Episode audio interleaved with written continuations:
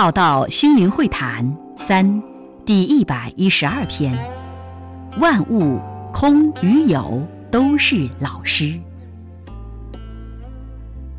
人类是非常以自我为本位的心智，不是自己要的草就称为杂草，不是利益于自己的虫就称为害虫。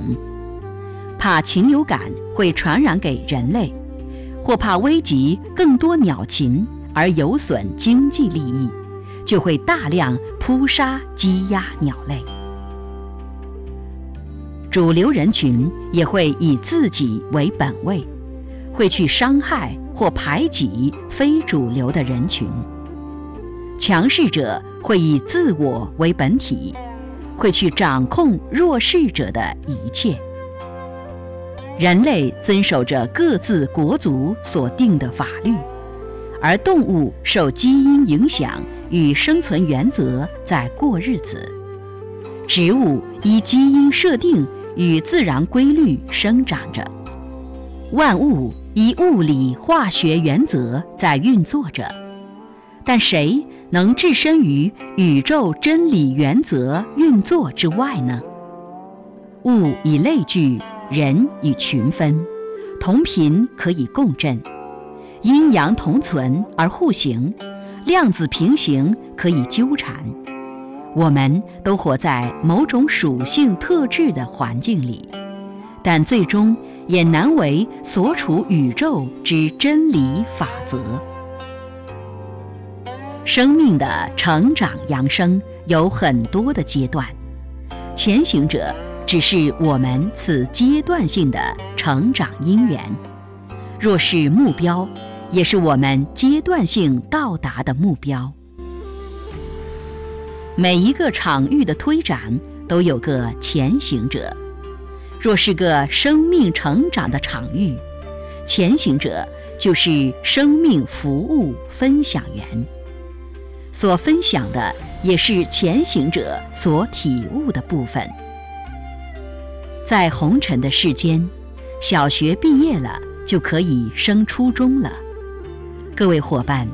当你学会成长的基本理路与态度时，就可以各自随缘，再去依止下一位可以指导你的老师。这算是我为大家种下了一颗未来可以得度的因缘种子。衷心祝福大家可以更成长扬升，各得所望，各达所成。走上这一条生命成长之路，也是一条放生之路。不但要放生得了自己，也要能放生得了别人。这是一份对生命的尊重，也是生命的一份大自在。缘分它的殊胜，美在可长可短，美在因缘和合，美在应缘不住。喜欢成长扬升及与时俱进的我，也喜欢在为道日损中，心性日渐归于淳朴。显时可以走向四海，饮食也能归隐山林，入世可以很现代化，出世能回归淳朴淡然，可以开展也能质简。可善于思辨，也能走心入性，这些都要归功于大家对我生命成长的帮助。世间人可以互为同修，也可以互为老师。